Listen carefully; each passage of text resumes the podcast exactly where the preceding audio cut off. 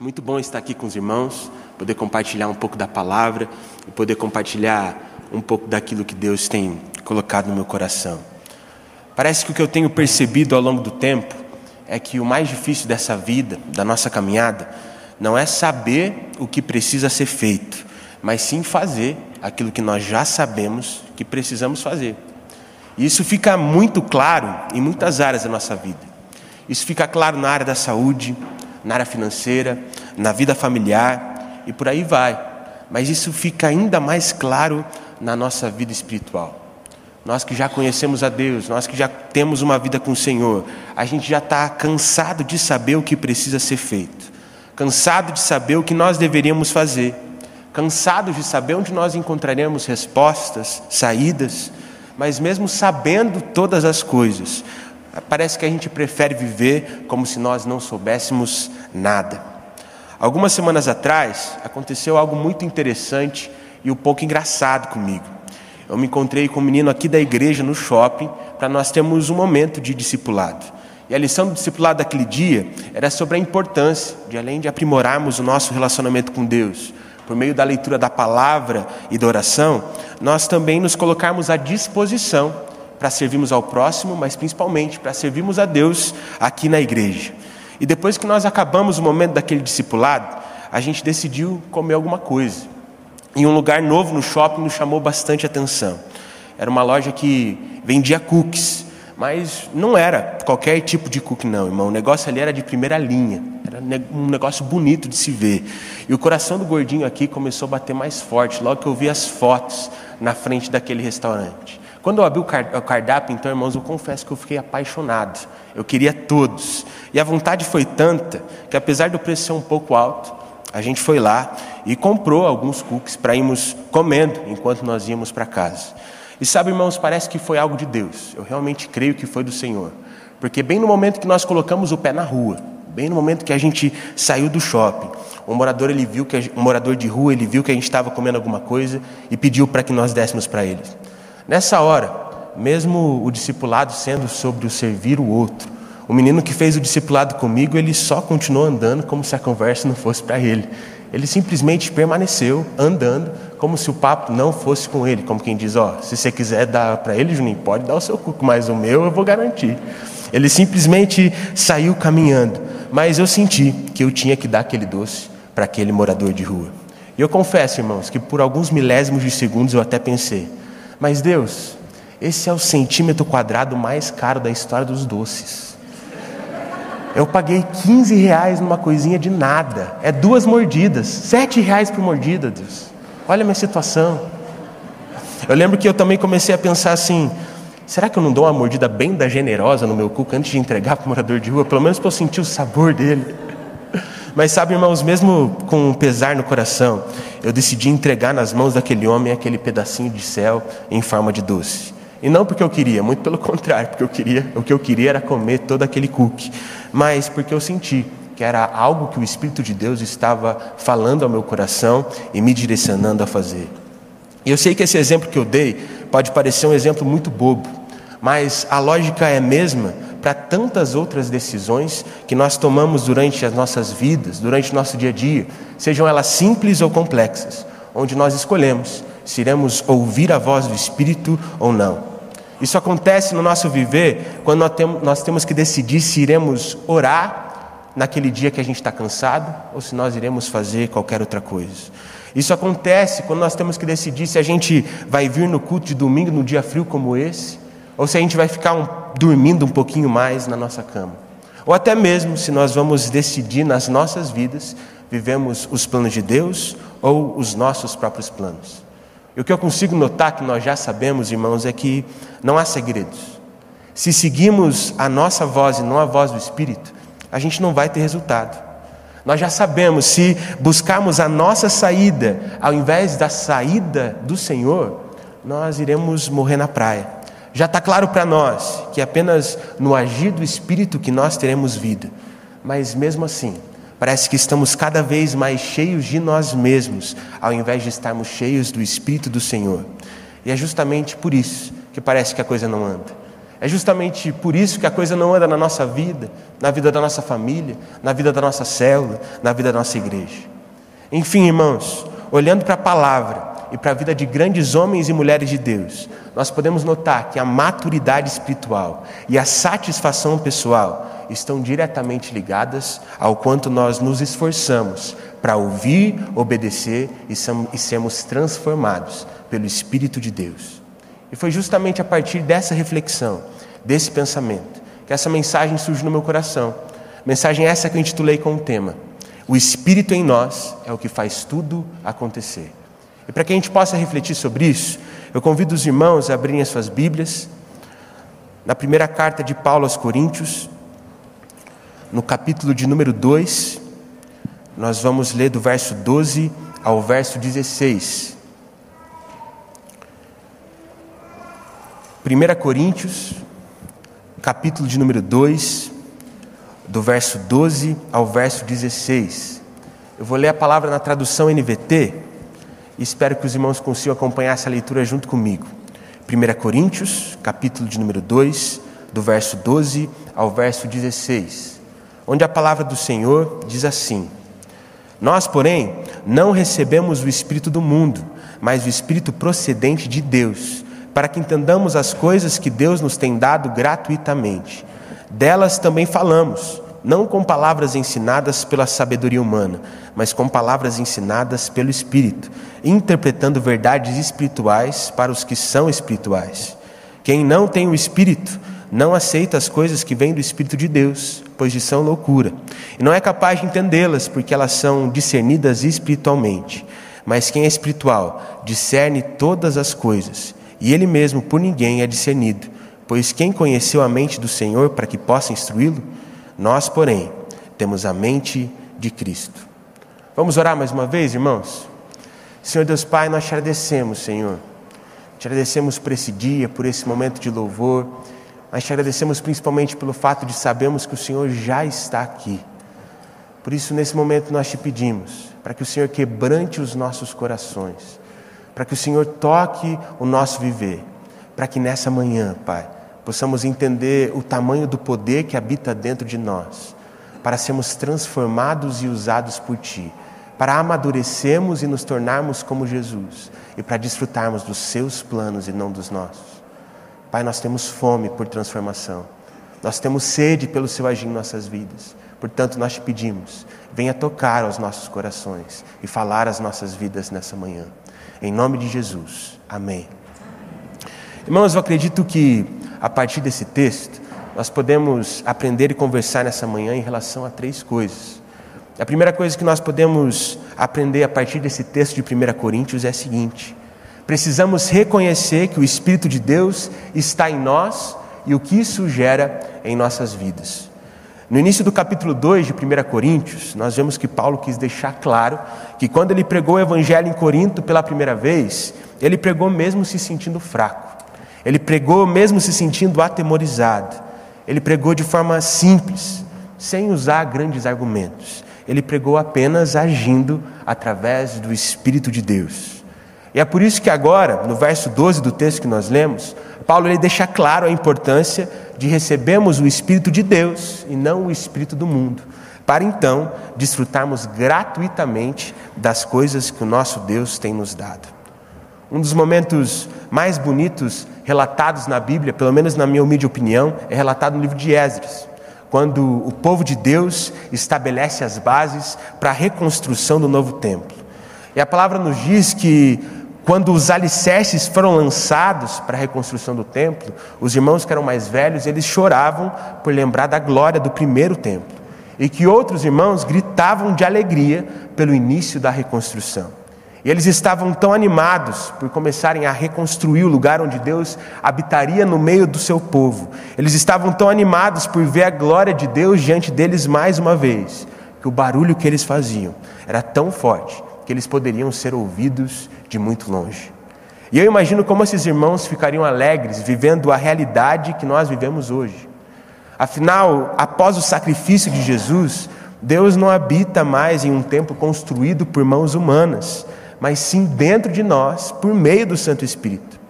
se eles ficaram tão felizes, mas tão felizes por começarem a construir um templo para Deus, imagina como eles ficariam animados, sabendo que eles agora são o templo do Senhor.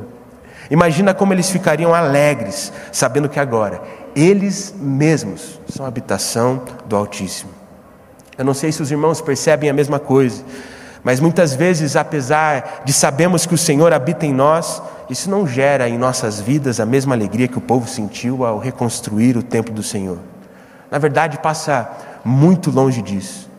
Parece que nós sabemos que o Espírito de Deus habita em nós, mas isso não gera em nós um desejo por buscarmos a Deus com intensidade.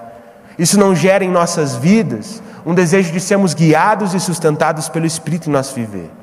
E isso quer dizer que existe algo de muito, mas muito errado com a gente. Eu acredito que isso acontece porque, apesar de sabermos dessa preciosa informação, nós não entendemos de forma significativa aquilo que ela pode gerar nas nossas vidas, na nossa caminhada. E sabe, meu irmão, você já parou para pensar que o Deus vivo, o Criador do universo, habita aí em seu interior? Você já parou para pensar que aquele que abriu o mar vermelho, que aquele que dizimou exércitos poderosos em um piscar de olhos, reside dentro do seu ser? Você já parou para pensar que aquele que ressuscitou Jesus dos mortos habita dentro do seu coração?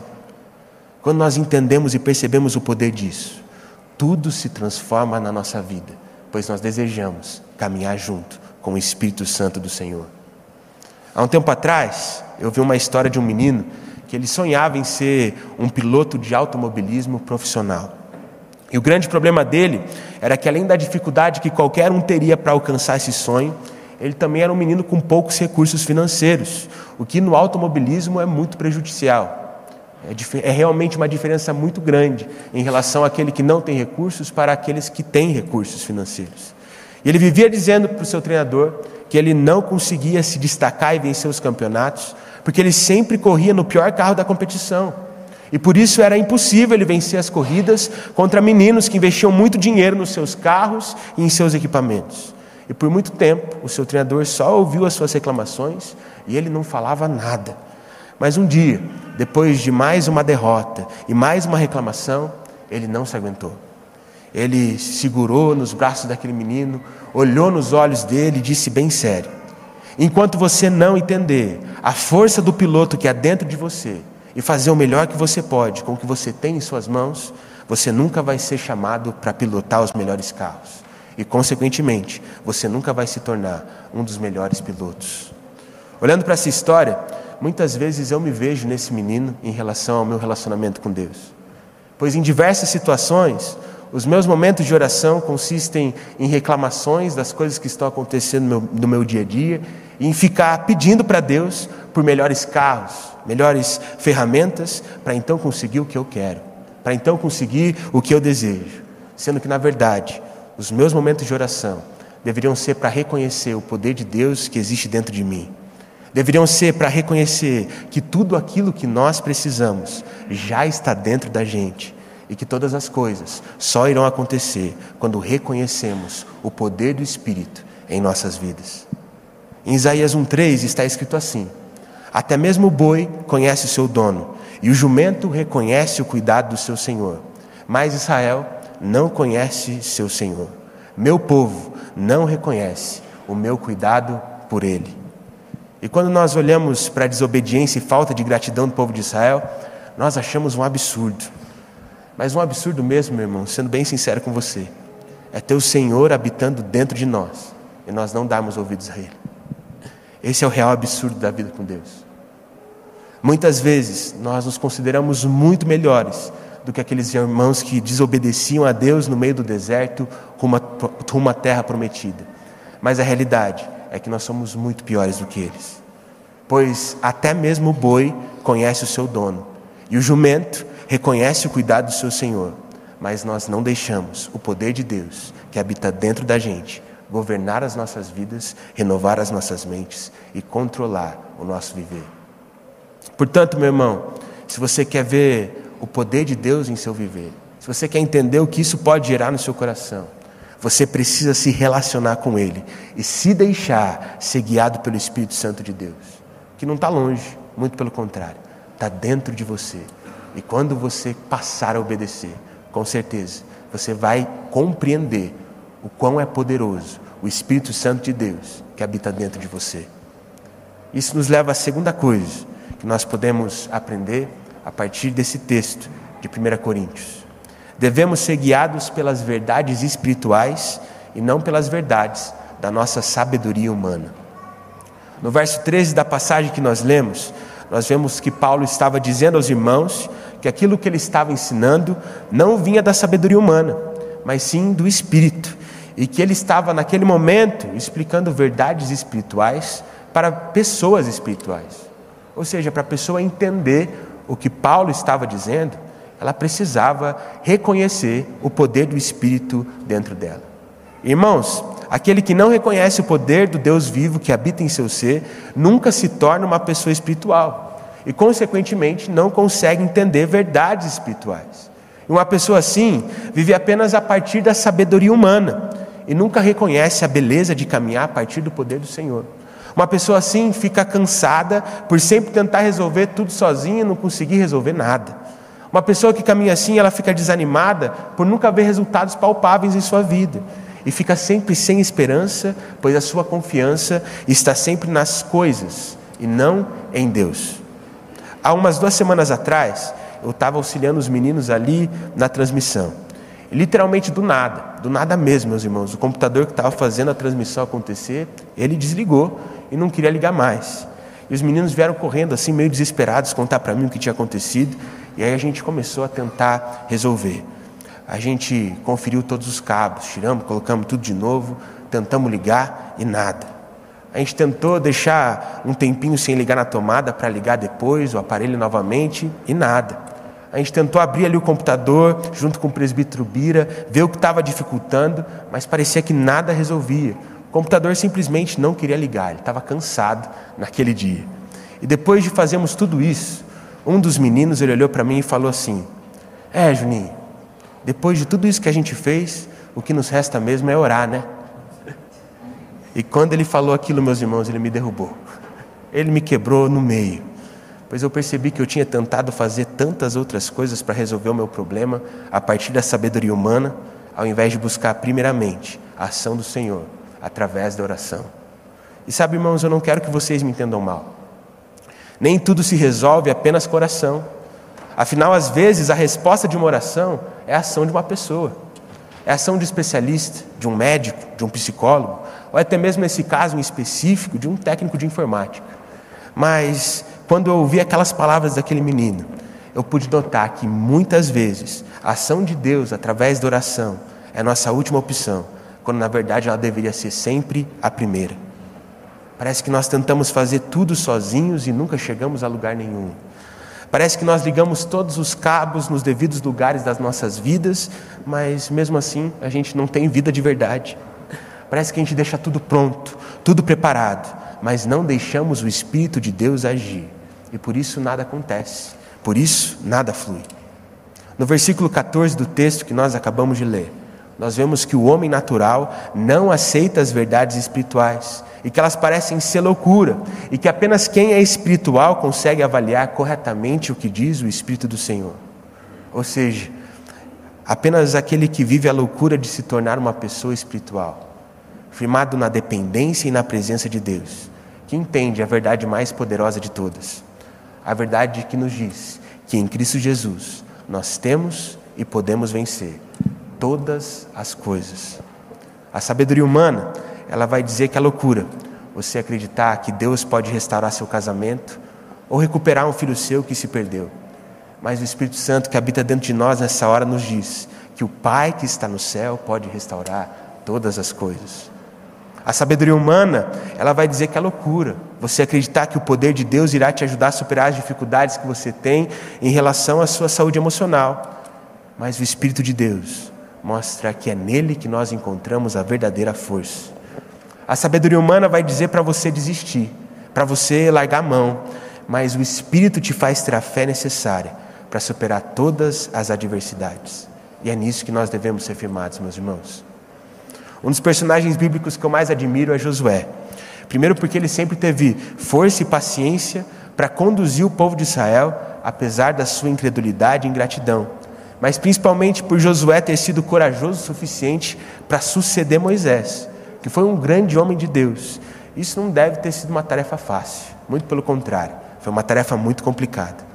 Uma das primeiras atitudes que Josué teve como líder foi conduzir o povo a atravessar o Rio Jordão.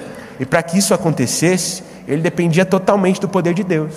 Pois a única forma dessa travessia acontecer era se a água do rio parasse de correr, para que então o povo pudesse passar.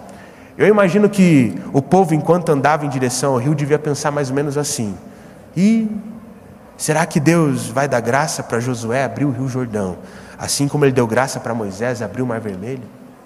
Eu imagino o povo pensando: será que Josué vai aguentar fazer o mesmo que Moisés fez? Será que Josué vai ser tão usado por Deus assim como Moisés era? Eu imagino a desconfiança de todos, mas ao mesmo tempo eu percebo que Josué não estava desconfiado, pois ele era um homem espiritual, pois ele era um homem que tinha intimidade com Deus. E nesse lugar de intimidade, ele tinha ouvido do Senhor que tudo que ele precisava fazer era ser forte e corajoso e pôr o pé no rio, e que todas as outras coisas que ele precisava então iriam acontecer. Josué estava tranquilo porque ele não confiava no seu poder, naquilo que ele poderia fazer, mas sim no poder de Deus. E quando ele colocou os pés na água, o rio parou de correr e todo o povo atravessou, até mesmo os desconfiados, pois esse é o poder do nosso Deus. Esse é o poder do Deus vivo que reside em nosso ser, dentro do nosso coração. Por isso, irmãos, eu realmente acredito que está na hora de nós termos intimidade com o Senhor, assim como Josué tinha, buscando a Ele em todo o tempo, em todos os momentos que nós precisamos, já que Ele habita dentro de nós, para que na intimidade Ele nos aponte saídas, para que na intimidade Ele nos dê força, mas que principalmente para que na intimidade ele gera em nós maturidade espiritual. Para que possamos entender que maturidade não é retratada pelo quanto eu recebo de Deus, mas sim pelo quanto eu me entrego a Ele e deixo Ele fazer através de mim em todas as situações. Para que dessa forma a gente venha entender a verdade espiritual de que o poder de Deus através de nós pode nos fazer superar qualquer coisa, enquanto nos entregamos a Ele com tudo o que nós somos. Com isso, eu digo para você nessa manhã, meu irmão, não seja guiado pelas circunstâncias que você vê e pelas mentiras que essas circunstâncias te fazem acreditar. Seja guiado pelo Espírito Santo de Deus e pelas verdades espirituais que o Espírito irá te dizer, e tenha força para superar toda e qualquer dificuldade. Isso nos leva à terceira e última coisa que nós podemos aprender com esse texto de 1 Coríntios. Quem não é movido pelo Espírito nunca entenderá o poder de Deus e o que Deus pode fazer através de nós. No verso 15 do texto que a gente leu, nós vemos que quem é espiritual pode avaliar todas as coisas, mas que ele não pode ser avaliado por outros. Pois ninguém pode conhecer os pensamentos do Senhor e ninguém saberia o suficiente para instruí-lo. Se uma pessoa está sendo instruída por Deus, ela então não poderia ser instruída por mais ninguém, ou pelo menos por uma outra pessoa que não reconhece aquilo que o Senhor pode fazer através de nós. E sabe, irmãos, esse texto aqui ele pode ser muito perigoso. Confesso que orei bastante antes de compartilhar esse texto com os irmãos. Pois muitos aqui podem achar que podem se tornar pessoas super espirituais, que já sabem todas as coisas e que, portanto, não devem ser repreendidos ou corrigidos pelas pessoas ou até mesmo por Deus. Parece que muitos, hoje em dia, se consideram pessoas super espirituais, ou pelo muito conhecimento bíblico que têm, ou pelo quanto de tempo passam em oração, ou até mesmo por aquilo que podem realizar, ou até mesmo por aquilo que podem fazer. Mas o texto deixa claro que nós só nos tornamos verdadeiramente espirituais quando nós percebemos que temos a mente de Cristo. Ou seja, quando nós deixamos a nossa mente ser renovada pelo Espírito do Senhor. Normalmente, aquele que se acha super espiritual é aquele que sabe muitos versículos de cor, mas vive sendo grosso com todas as pessoas. Normalmente, o super espiritual é aquele que se diz uma pessoa de oração, que vive dizendo quantas horas passa orando, mas parece que a cada dia que passa, aquela pessoa se parece menos com Jesus. O super espiritual é aquele que parece saber todas as coisas, mas ao mesmo tempo, para as pessoas que estão do lado de fora, parece que mesmo com todo esse conhecimento, essa pessoa nunca é usada por Deus de verdade. Irmãos, nós precisamos entender que ser espiritual não é apenas ter conhecimento bíblico. Ser espiritual não é apenas passar muito tempo orando ou apenas servir a Jesus aqui na igreja com dedicação. Ser espiritual é ter a mente de Cristo Jesus. No Natal do ano passado, bem na hora da ceia, minha mãe ela derrubou o assado que ela tinha feito em cima da tampa do forno. E essa tampa que ela era de vidro, ela simplesmente despedaçou. E aí era caco de vidro para tudo que é lado, meu irmão. Fez uma sujeira bem grande. E às vezes até hoje a gente acha um caco perdido na cozinha. Alguém pisa e reclama. Mas o mais importante, que era a integridade daquele assado, daquela costela, estava garantida. Então a gente nem se importou muito naquela hora. A gente só sentou e comeu mesmo para saborear aquela costela. E sabe, até hoje, meus irmãos, a gente tem uma teoria lá em casa de que a minha mãe ela fez aquilo de propósito para que um forno novo fosse comprado. Afinal, ela sempre reclamava que o finado forno que ela tinha, que foi despedaçado pelo assado que ela coincidentemente derrubou, já não dava mais, estava ficando velho, estava ficando para trás. E alguns meses depois, o fogão novo chegou. E ele era muito melhor do que o antigo, com toda certeza. O que impressiona a gente é que ele é muito mais potente que o antigo, mas também muito mais silencioso. E é claro que isso é muito bom, é claro que isso é uma qualidade. Mas ao mesmo tempo, é complicado, porque a gente estava acostumado a fazer arroz em 30 minutos, agora arroz fica pronto em 10. A gente estava acostumado a ouvir o barulhinho do forno, agora a gente não ouve mais. Então o que tem acontecido muito lá em casa é a gente queimar a panela de arroz. Irmãos, eu já acho que eu já queimei umas cinco panelas de arroz. Toda vez que a minha mãe chega em casa e sente cheiro de queimada, ela fala: Você tentou fazer arroz hoje, né? Todas as vezes. Sabe por quê? Porque aquele fogão ele é muito mais silencioso e muito mais potente do que o antigo. E olha, olha, meus irmãos, o que eu percebo é que a pessoa verdadeiramente espiritual é exatamente como o fogão novo e completamente diferente daqueles que se consideram ser super espirituais. Pois a pessoa espiritual, ela não fala quase nada. Ela nunca se vangloria. Ela é bem silenciosa, mas ela é muito mais usada por Deus do que aquele que vive querendo falar quantas horas ora por dia. O irmão verdadeiramente espiritual, muitas vezes, ele nem é notado pelas pessoas e ele até gosta disso. Diferente daquele que vive querendo demonstrar o quanto conhecimento de bíblico, bíblico que tem, mas é usado de forma muito menos potente do que aquele que quase nem fala nada. O irmão verdadeiramente espiritual é aquele que não faz barulho, mas sempre mantém a chama acesa, assim como aquele novo fogão. O verdadeiramente espiritual é aquele que mantém o coração aquecido por Jesus, buscando sempre ter intimidade com o Senhor, buscando sempre ser usado por Deus e sempre manter o coração inflamado pelo Senhor que morreu por nós naquela cruz. E sabe, irmãos, não me entendam mal. Eu não estou dizendo aqui que conhecimento bíblico e que oração não são importantes. Muito pelo contrário, esses dois aspectos são os aspectos mais importantes da nossa vida com Deus. Mas essas coisas, sem o poder do Senhor, sem o agir do Espírito Santo de Deus na sua vida, elas não vão te levar a nada. E nada na sua vida vai acontecer. Por isso que eu quero te dizer, para você nessa manhã, é que você não pode ser nem aquele que acha que sabe todas as coisas e se considera ser um super espiritual, e você também não pode ser aquele que nem busca Deus, porque parece que o Espírito Santo nem habita dentro de você que parece que você nem se converteu de verdade, que parece que você nunca leu a Bíblia na vida. Você não pode ser nenhum desses dois extremos. Você precisa ser aquele que entende o poder do Espírito de Deus em você. Então vive as verdades espirituais em seu viver e tem o coração sempre aquecido pelo amor e pela ação de Jesus. Só que a gente precisa entender uma coisa. Na nossa vida com Deus, a gente precisa estar disposto a pensar grande, mas nós também devemos estar com vontade de começarmos pequeno. E sabe, irmão, você deve buscar ser uma pessoa de oração que ora sem cessar, várias horas por dia. Mas para que isso aconteça, você precisa começar orando pelo menos alguns minutinhos do seu dia. Enquanto você não orar nem cinco minutos, irmão, perdão, mas você nunca vai ser uma pessoa de oração de verdade. Começa pelos cinco minutinhos, buscando a Deus de verdade, que uma hora você vai se tornar aquilo que o Senhor espera de nós. Você deve buscar, sim, ser alguém que leu a Bíblia centenas de vezes e entenda muito da palavra, mas para que isso aconteça, você precisa ler a Bíblia pela primeira vez. Pelo menos uma vez você pode ler. E aí as coisas vão começando a acontecer, você vai começando a ter conhecimento bíblico. Você deve desejar, irmãos, que Deus faça grandes coisas nas nossas vidas e através de nós, mas para que isso aconteça, nós devemos começar a fazer pelo menos o básico como ter intimidade com o Espírito que habita no nosso coração.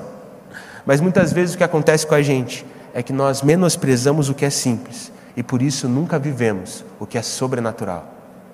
Essa semana eu comecei a ler um livro de um pastor norte-americano que hoje em dia tem um ministério extremamente relevante nos Estados Unidos. E nesse livro ele relata como foi o início da jornada ministerial dele. E ele disse que ele frequentava uma igreja que se dividiu por brigas internas. E ele ficou horrorizado com tudo aquilo que aconteceu na igreja. Ele quase não acreditou mais nas pessoas e no que elas poderiam fazer sendo movidas pelo Senhor. Mas orando, ele começou a entender de que a igreja não era das pessoas. Ele começou a entender que a igreja era de Jesus. E por isso ele começou a buscar Jesus. E Jesus falou: está na hora de você plantar uma igreja. E por isso ele decidiu começar a sua própria igreja, na sala da sua casa.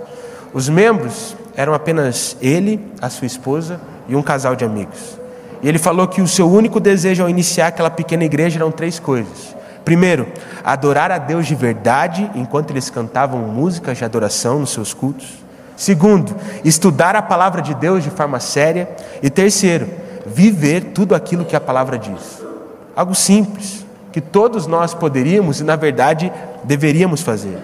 A consequência disso é que por priorizarem o simples, aquela igreja ela foi crescendo. E aos poucos a sala do pastor já não era o suficiente.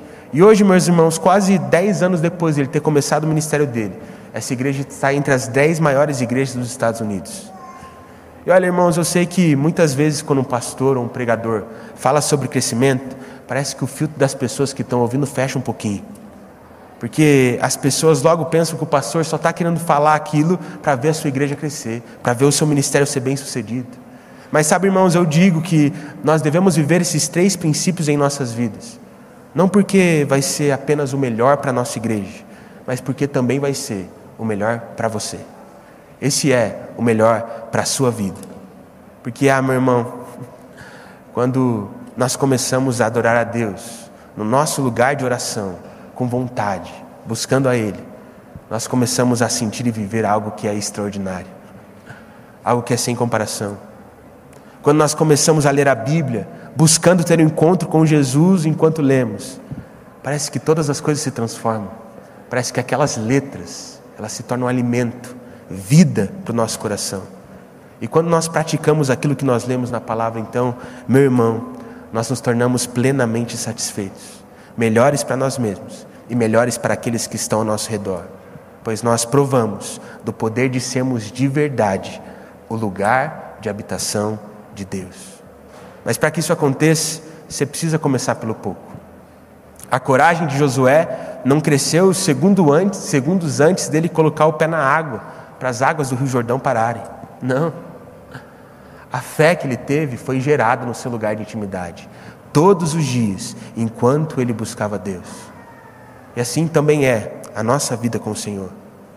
Buscando intimidade com Ele, nós iremos nos tornar aquilo que Ele anseia e, consequentemente, nos tornar tudo aquilo que a gente sempre desejou ser: filho amado do Pai e servo usado de Deus.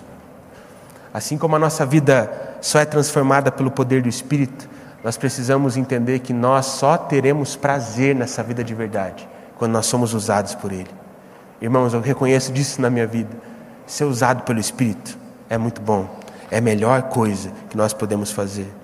Quando nós tomamos a decisão de sermos guiados por Deus, tendo uma vida de profunda intimidade com Ele, a gente consegue perceber o melhor estilo de vida do mundo. E é por isso que essa deve ser a sua decisão nessa manhã. Talvez você esteja desanimado com a sua situação, com a situação da sua família, da sua célula Talvez você ache que começar a seguir a Deus agora de verdade seja uma loucura. Talvez as circunstâncias elas tenham te deixado sem esperança. Mas a passagem que nós lemos nos diz que as nossas mentes não são guiadas por essas coisas. Afinal, aqueles que creem em Jesus têm a mente de Cristo. E a mente de Cristo nos faz crer que Ele pode fazer, mesmo que pareça ser impossível. A mente de Cristo nos diz que Ele pode vencer toda e qualquer circunstância. A mente de Cristo nos diz que, pelo poder de Deus em nós, Ele pode fazer novas todas as coisas. Por isso, nesse momento, meu irmão, se você deseja que o Santo Espírito de Deus te capacite a fazer algo que pareça ser impossível, na sua família, na sua vida, na sua célula, na sua igreja, eu te convido a ficar em pé. Se você realmente acredita que você precisa do agir do Espírito Santo de Deus na sua vida, eu peço para que você fique em pé nesse momento, para que possamos orar como indivíduos, como igreja. Amém. Amém. Amém. Irmãos, eu realmente sinto que o Senhor Deus tem feito algo no nosso meio. A Marília, a Elce, as pessoas que têm frequentado as reuniões de oração de quarta-feira, já devem estar cansadas de ouvir essa mesma coisa. E eu sei que vocês estão em pé, mas eu queria compartilhar algo com vocês. O Tiago Razeiro hoje não está aqui, então eu vou pedir para o Júnior Norini pedir para ele assistir depois. Porque muitas vezes eu peco nisso. Eu não sou muito grato pelas pessoas que me ajudam. Então eu vou olhar para a câmera que ele vai olhar no vídeo, eu falo, Tiago, sou muito grato a Deus pela sua vida, pelo amigo que você é e pelo irmão que você é para mim. Amo você em Cristo Jesus, tá bom? E há um ano atrás, a gente pegou numa situação muito complicada. Porque parecia que as pessoas olhavam para nós e falavam assim: vocês precisam fazer alguma coisa.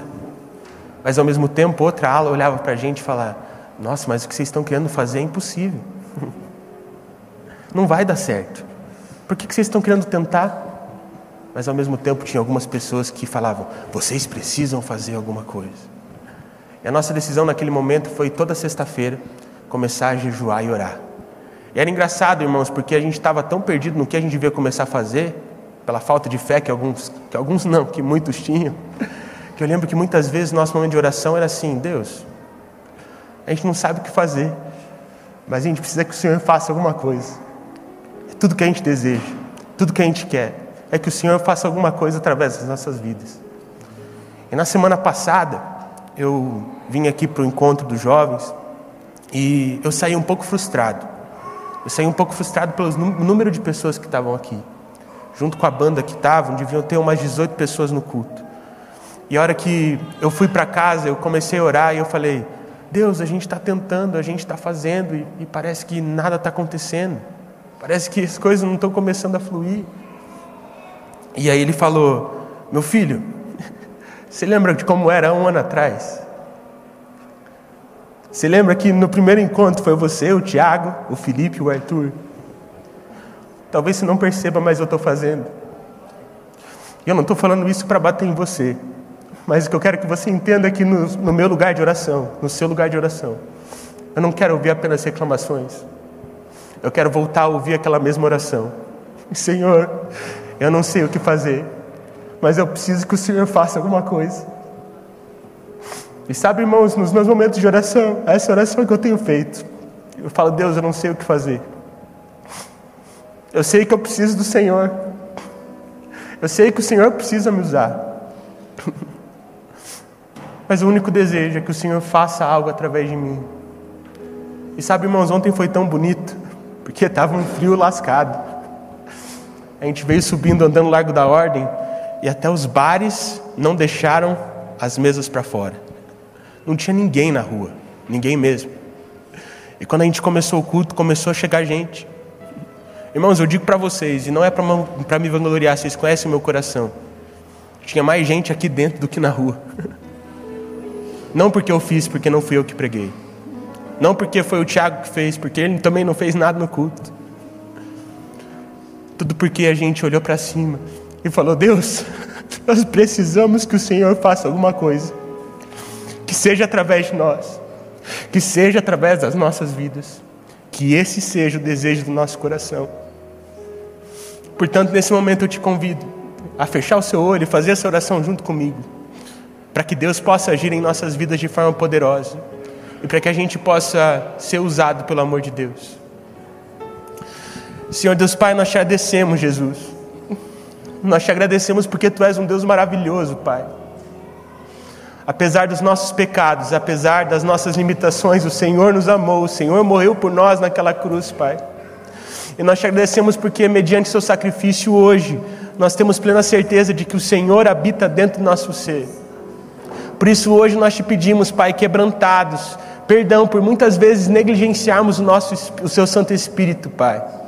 Perdão por muitas vezes negligenciarmos aquilo que o Senhor pode fazer mas hoje nós pedimos perdão com o coração quebrantado, crendo de que o Senhor é poderoso para fazer todas as coisas. E hoje a nossa única oração, a única coisa que nós queremos dizer é: Pai, nós precisamos de Ti, faça algo através de nós. Por isso eu peço, Pai, para que o Senhor abençoe a vida de cada irmão que está aqui nessa manhã, Pai. A vida de cada irmão que está acompanhando esse culto, essa pregação de forma online. Que a nossa única oração, que o nosso único desejo seja, Senhor, faz algo a partir de nós. E que possamos ter intimidade com o Seu Santo Espírito, Pai. E que essa intimidade possa nos fortalecer e nos capacitar para fazermos todas as coisas que precisam ser feitas, Pai. Senhor, nós queremos ver a Sua glória. Nós queremos ser usados poderosamente pelo Senhor, Pai. Esse é o desejo do nosso coração, Pai. Ouve o nosso clamor, Pai, e faz novas todas as coisas, pelo poder do Seu Santo Espírito. Por hoje, né? por isso hoje, nessa manhã, nós declaramos não porque nós temos confiança, mas porque nós temos fé. nós cremos no poder do Santo Espírito, nós cremos no poder de Deus. E nós cremos que o Senhor nos fará uma comunidade de discípulos de Jesus, que fazem discípulos em todas as nações, Pai. Esse é o nosso desejo, essa é a nossa oração. Em nome de Jesus. Amém.